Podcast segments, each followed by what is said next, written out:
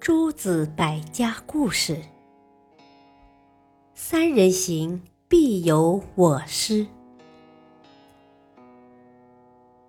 孔子是春秋时期著名的文学家、教育家。他周游列国时，很多人追随他，想拜他为师。书山五指就是其中之一。书山五指是鲁国人。因为触犯法律而被砍掉了一只脚，他一瘸一拐地跟在孔子后面。孔子看见了，对他说：“你做事不谨慎，已经被砍去一只脚，即使你现在拜我为师，也补救不了，又何必老跟着我呢？”书山五指听了孔子的话，脸上露出失望的神情。说：“我先前因为不明白事理，所以才失去一只脚。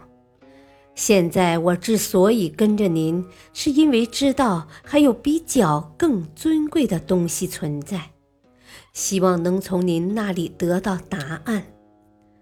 天没有覆盖不到的地方，万物都被地所承载。先前我一直把先生当成天地。”没想到您对我却是这样的态度。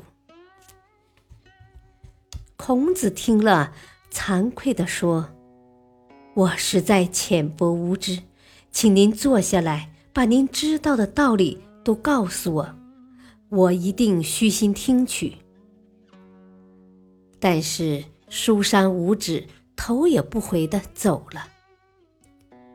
孔子感慨地对学生们说。我今天犯了一个多么大的错误啊！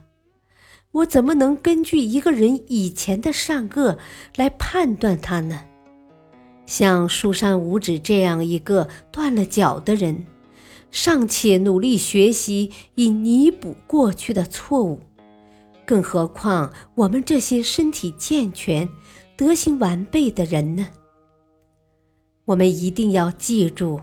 即使只有几个人在一起走路，其中也一定会有我们的老师。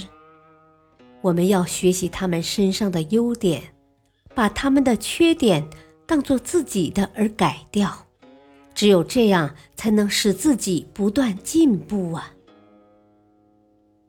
从此以后，孔子和他的学生们总是谦虚地向他人请教。受到人们的尊敬和爱戴。感谢收听，下期播讲因材施教。敬请收听，再会。